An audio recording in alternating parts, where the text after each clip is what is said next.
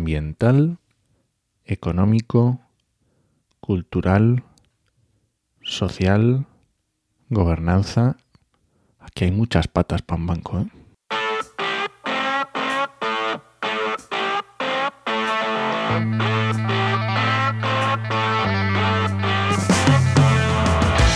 Bienvenidas y bienvenidos a RSC, Rescate sostenible corporativo. Tu podcast salva vidas para sobrevivir en la selva de la sostenibilidad sin morir en el intento.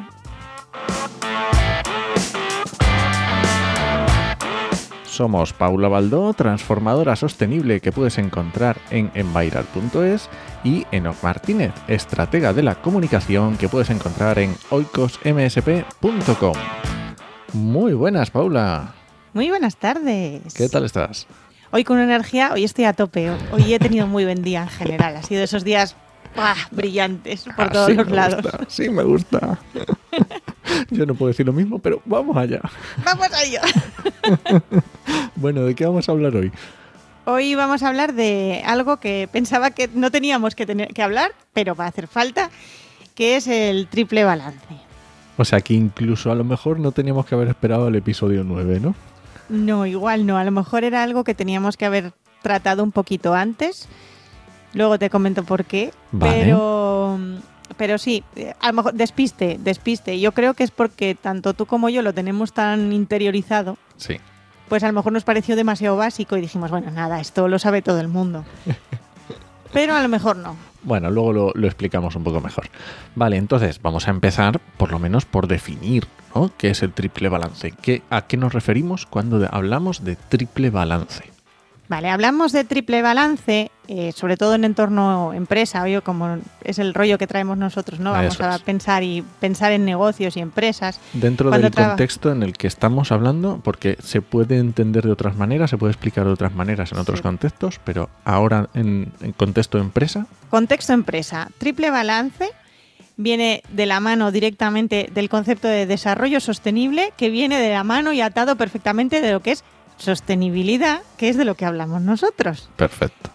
Entonces, ¿qué es el triple balance o, o qué es lo que se llaman las tres patas de la sostenibilidad?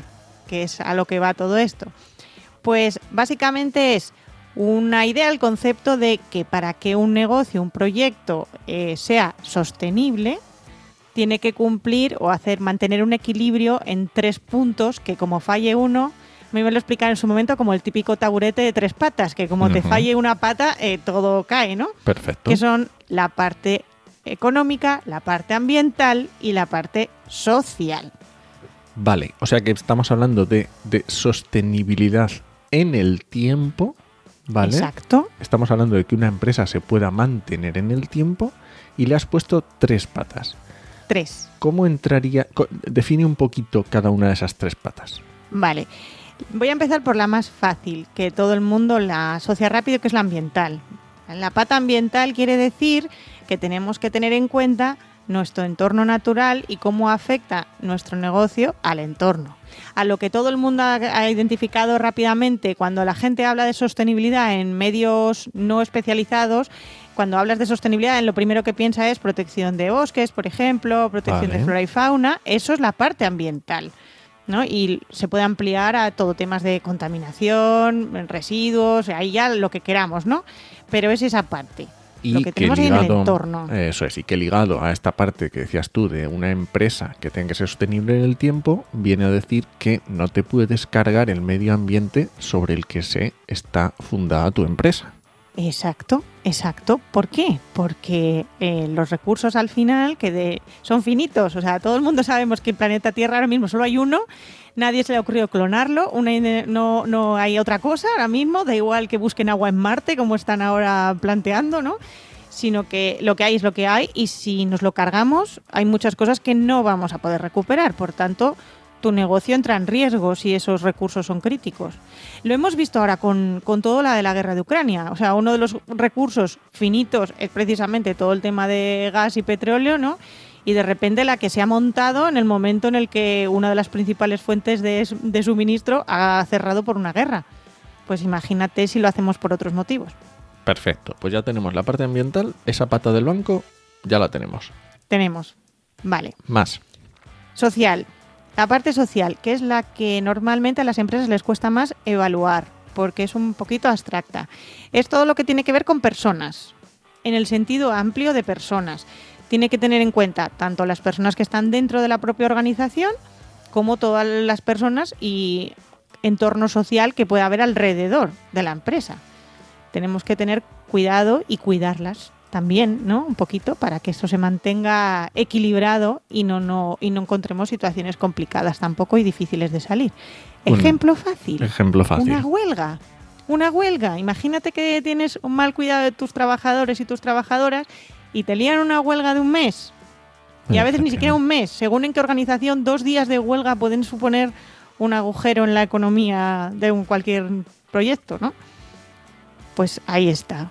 Y otro ejemplo muy sencillo y muy de actualidad es, por ejemplo, la contestación social a los proyectos, macroproyectos de energías renovables, que es Exacto. fuera de tu organización, pero que puede suponer que tu proyecto deje de ser viable directamente. Porque no, porque la gente del pueblo donde vas a hacer no quiere. Ya está. Pues eso puede ser un, un problema social gordo. Muy gordo, muy gordo, exacto. Tenemos ahí ejemplos a patada. Vale, segunda pata. Tercera. Vale. La económica. ¿Cómo vamos a mantener vivo un negocio si no se gana dinero?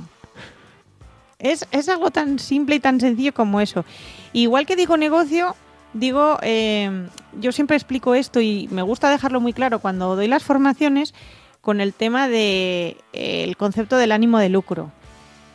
Porque eh, la parte económica es tan importante para una empresa o una entidad con ánimo de lucro como una entidad sin ánimo de lucro. También la tiene que tener en cuenta.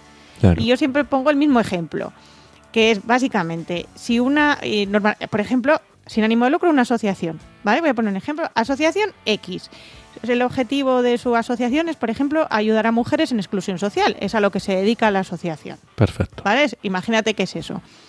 Si no tenemos dinero y solo vivimos, por ejemplo, de las cuotas de los cuatro socios que tenemos, que es lo que le pasa a la mayoría de las asociaciones pequeñas, a lo mejor con proyectos va a poder llegar a ayudar a 5, 10, 15 mujeres al año. Imagínate que de repente esa asociación lo hace de tal forma que le llegue suficiente dinero como para duplicar o triplicar la cantidad de presupuesto anual. Eso implicaría que podría ayudar en vez de a 5, a 15 o a 20 al año. Seguimos siendo una entidad sin ánimo de lucro, pero la parte económica nos ayuda a mantener viable el funcionamiento de la organización. Me parece perfecto. Entonces necesitamos también contemplar esa parte. Vale, y entonces ya tenemos claro esas tres patas. ¿Y Tres por, patas. ¿Por qué teníamos que dejar claro estas tres patas? Bueno, yo puse el otro día en, en LinkedIn una, una encuesta para preguntar precisamente por estas tres patas. ¿Por qué puse la encuesta? Y voy a explicar primero por qué la puse. La puse porque estaba dando una formación y una de las personas que estaba aprendiendo y eh, o sea, no estaba, no, no es ni un experto ni, ni nada del, de, de verdad estaba aprendiendo, eran sus primeros toques, ¿no? Con el tema de la sostenibilidad en la empresa en la que trabajaba me preguntó tal cual en mitad del curso, oye Paula, eh, pero es que a mí me han dicho que lo de las tres patas de la sostenibilidad no es eso que tú dices. A mí me han dicho que las tres patas de la sostenibilidad son lo social, lo ambiental y, lo de- y la gobernanza. Y, y entonces, claro, yo me quedé un poco en plan, eh, ¿what? ¿Qué está pasando aquí? O sea, no, no se me había ocurrido que alguien pudiese cruzar esa idea.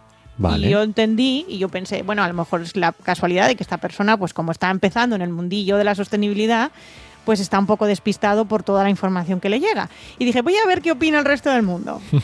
Dentro del poco alcance que tengo yo en LinkedIn, ¿eh? que tampoco pensemos aquí que tengo yo unos alcances ahí, la gente me hace muchísimo caso y, y vota mis encuestas miles de personas. No. Concretamente, lo voy a decir, 77 han respondido. que no está mal. bien. No está mal. ¿Qué Vale. me he encontrado? Eh, eh, di cómo, cómo era la cómo formulaste la pregunta, pregunta. porque es la importante. pregunta. Dije, le puse, ¿cuáles son las tres patas de la sostenibilidad? Lo ambiental, lo social y... Y dejé hueco para tres opciones que eran económico, buen gobierno y ninguna de las anteriores. Oye, porque a lo mejor alguien tenía alguna idea diferente y tenía su opinión. Y dije, oye, de todo se aprende. Me quedé un poco sorprendida. ¿Cuáles fueron los resultados? Pues eh, solo la, poco más de la mitad me dijeron la económica. Solo el 53%. Y, y claro, mm, ya no solo que solo la mitad me respondieran lo que era realmente, sino que mucha de la gente que me respondió la otra, la de buen gobierno, son profesionales que en teoría están trabajando en el sector de sostenibilidad, ¿no? Y entonces es cuando yo dije, uy, aquí... mm, hay un problema. Hay un problema. Hay un problema de concepto que a lo mejor hay que aclarar y que conviene explicar y, y matizar. Y aquí estamos, aquí estamos vale. matizando y explicando. vale, entonces, una vez que ya entendemos que de dónde vienen esas tres patas, por qué son esas tres patas y de dónde hemos visto que, dónde está la confusión, uh -huh. Eh, ¿quieres explicar un poco de dónde vienen estos valores? Este, este, eh, eh, ¿cómo, ¿cómo, quieres verlo? ¿El, ¿El, Environment, Social and Governance o...? Sí, ASG o ESG. ESG son las siglas en inglés, ¿vale? Vale. En español es ASG, que sería siglas de Ambiental, Social y Gobernanza. Y es un trío de palabras que nos encontramos muchísimo cuando googleamos y buscamos sobre sostenibilidad. Y entonces yo creo que de ahí empieza la raíz de la confusión. O sea que de, de meter esa gobernanza en ese ASG o en ese ESG es posible que venga el por el lío. El por qué. El lío el lío. Entonces, voy a explicar primero. Bueno, ambiental y social en este caso coinciden, ¿vale? En, esta, en este concepto. Lo el tema es la claro. gobernanza. Vale. El tema es la gobernanza. La gobernanza eh, lo que viene a decir es cómo se gobierna, cómo gestiona, cómo tiene pensado, qué políticas tiene y formas de hacer la organización respecto a lo ambiental y lo social. Eso es lo que es la gobernanza. O sea, es un paraguas que cubre todos los impactos sociales y todos los impactos, ambientales que podamos generar, es cómo vamos a tratarlos, cómo los estamos tratando, eh, qué políticas tenemos, mmm, cómo, cómo hacemos las cosas. Pero es Eso más, es gobernanza. Claro, pero estás hablando más de un how-to, de Sí. cómo hacer las cosas. Claro, claro, no es de cómo un- hacemos. No de poner al mismo nivel que la parte ambiental y la parte social. social. Exacto, ni la económica. Van en otra. O sea, primero van estas tres. Entonces, eh, ¿qué es el ASG o el ESG según lo veas en un idioma o en otro? Es criterios de inversión. ¿Vale? Cuando se, se empezó a hablar de estos tres términos juntos es porque hablaban de cuáles eran los criterios que tenías que seguir para elegir una buena inversión en un negocio que fuera sostenible. Entonces tenías que tener en cuenta cuáles eran sus criterios ambientales, cuáles eran los sociales y evidentemente interesaba saber qué criterios había de gobernanza, porque también te interesaba saber cómo frente a estos retos ambientales y sociales la empresa iba a reaccionar. Porque si tenía una buena planificación de cómo iba a reaccionar y cómo iba a trabajar, pues evidentemente es más probable que tu inversión fuese a buen sitio. O sea, Mientras que, si no había políticas, no. o sea, básicamente es una visión, vamos a decir, mercant- mercantilista, capitalista, en el sentido de eh, proteger una inversión que yo quiero Exacto. hacer en un determinado mm, lo que sea. Exacto. Y no se habla aquí de la parte económica porque en inversión es obvia la parte económica. O sea, nunca había que preocupar, nunca nadie se había preocupado hasta los años 60, que fue cuando empezó a tratarse estos temas, de la parte económica de las inversiones porque era el núcleo, ¿no? La parte económica es lo primero que miraba cualquier inversor. Si esta empresa en la que voy a invertir o este negocio está rendiendo lo suficiente para que a mí me compense meter el dinero. Entonces, ¿qué eran los extras que tenemos que mirar? Pues la ambiental, la social y la gobernanza. Ahí está el, el- el enfoque, ¿no? Y entonces, claro, si hablamos de sostenibilidad, para que una empresa sea sostenible hay que mirar lo económico, lo ambiental y lo social, pero si queremos ver dónde invertir, entonces tenemos que mirar la parte ambiental, social y de gobernanza simplemente por mera estrategia competitiva. Sí, por, por visión de riesgo, ya está. Sí, sí, es una visión de riesgos. De hecho, cada vez más el tema de gobernanza se está dando más peso a la hora de trabajar todos estos informes de memorias de sostenibilidad, informes de información no financiera. De hecho, ya lo veis, información no financiera, porque la financiera ya se habla en un montón de sitios. Entonces no era necesaria esa parte. Vale, y cómo, efectivamente, justo en esto que dices, ¿cómo se traduce esto a las memorias de sostenibilidad? Porque en teoría, en las memorias de sostenibilidad, justo es lo que está diciendo, debería ser no financiero. No financiera. De hecho, no sé si te habrás fijado en el cambio de nombre de directiva. Antes eran información no financiera y con la nueva directiva es eh, información de sostenibilidad corporativa. Añaden el corporativa ahí detrás. Esa coletilla es súper importante. ¿Vale? Eh, ¿Cómo se traducen las memorias? En las memorias se traduce, pues que normalmente eh, hay excepciones, pero si seguimos ahí en los estándares que hay, vamos a encontrar con información sobre esos impactos sociales, sobre esos impactos ambientales, y vamos a tener que tener información sobre cómo son nuestras estrategias y políticas a nivel de gobernanza, de cómo, cómo trabajamos esto. ¿Qué sueles encontrar? Eh, las políticas, ¿no? Política ambiental, si tenemos política ambiental, política de calidad incluso se pone cuando hay empresas con, sistemas de gestión de calidad, el código ético de la organización. Ese tipo de cosas es lo que se trabaja en gobernanza y lo que está un poquito todavía que se trabaja un poco regular porque a las organizaciones les cuesta explicar cómo tiene integrada en su estrategia de negocio la parte social y la parte ambiental. Luego también es verdad que en todas las memorias, como al final es un documento eh, empresarial, nos vamos a encontrar siempre algún trocito que van a hablar pues de los grandes hitos económicos de la organización. Vamos a encontrar cosas, pues la facturación de este año, ¿no? Es un dato que se suele aportar siempre, el número de clientes de este año cosas que sean relevantes que son de la parte económica. Muchas veces los incrementos, ¿no? Como los, las mejoras. Mejoras o, por ejemplo, si hemos ampliado el negocio, pues hemos eh, si hemos, por ejemplo, comprado una nave nueva, ¿no? Y, pues, lo que hemos hecho. Esa es la parte económica que se suele contar. Pero no es. Y algo hay que tratarlo, porque evidentemente estos documentos son para inversores. No nos olvidemos de esto. Aunque lo ideal sería que fuese para todo el mundo y que la gente pudiese entender qué hacen las empresas, la realidad es que esta normativa y todas estas directivas están enfocadas por y para inversores. Para saber dónde meter el dinero. Sí, yo creo que esto, esto es muy clave para cuando eh, tenemos que armar en nuestra cabeza el concepto de qué es lo que queremos buscar o qué es lo que queremos eh, comunicar.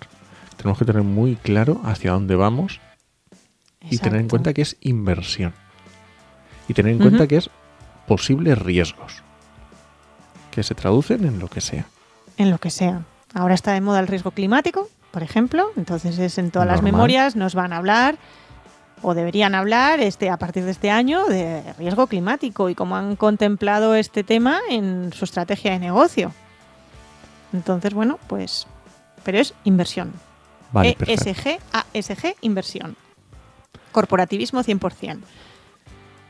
Desarrollo sostenible, sostenibilidad social, ambiental y económico. Cuando hablamos de sostenibilidad, cuando tú y yo hablemos a partir de ahora de sostenibilidad, que la gente se quede con que nuestra idea es hablar de lo social, lo ambiental y lo económico y de ese tipo de estructura. Cuando queramos hacer algo muy corporativista ya avisamos, no os preocupéis. vale, perfecto. Vale, ¿crees que nos hemos dejado alguna parte así que... Mm. Algo, algo que vieras de la encuesta o algo de, las respuestas que... A ver, hubo una, un par de respuestas que reconozco que, fue, que además fueron comentarios, que a mí me gusta cuando la gente comenta, porque además así me da, ver, también había entender cosas nuevas y ver que, por ejemplo, me comentaban que sería interesante reflexionar sobre la parte cultural. ¿no? Que, no, que en apariencia lo social y ambiental y económico no incluye lo, cultural, pero no es así. ¿vale? Lo, lo, cultural está plenamente incluido en la parte social.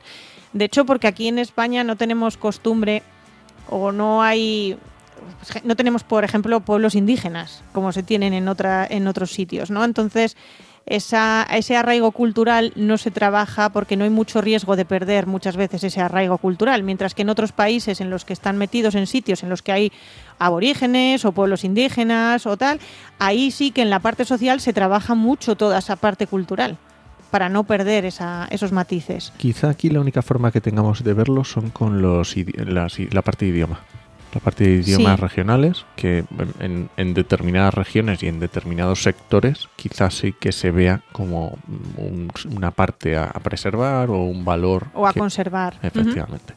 Y luego, bueno, hay organizaciones específicas que evidentemente trabajan la parte cultural y entonces ahí ya es su campo, o sea, ahí ya lo van, van directamente.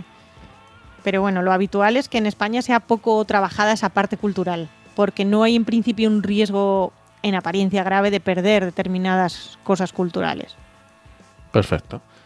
Muy bien, pues nada, pues si quieres antes de irnos, creo que tenías unos saludos por ahí para, para dar. Sí, sí, quería, quería darle un saludo y, oye, que además sé que seguro que lo vas a estar escuchando. Entonces, un saludo a Palina, que me ha escrito ahí además a, a Instagram. Le, le, he animado a que nos cuente ideas que tenga de temas que quiera que, ah, pues que sí, sí, tú y sí, yo. Claro, claro. Así que tanto ella como cualquiera que se os ocurra que nos diga, pero muchas gracias Palina por el comentario, me ha hecho muchísima ilusión, así que este programa para ti ya directamente, dedicadín. Gracias Palina. Pues entonces, ¿qué? ¿Nos vamos? Sí, nos vamos hoy, lo dejamos por aquí. Muchas gracias por escucharnos y puedes dejarnos comentarios y sugerencias en podcastidae.com o en tu reproductor preferido.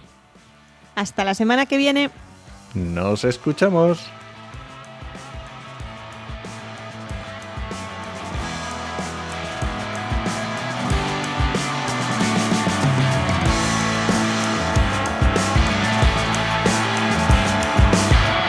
Muy bien, pues muchas gracias por escucharnos y pues... Como edito yo. Da igual. Además tienes toma falsa.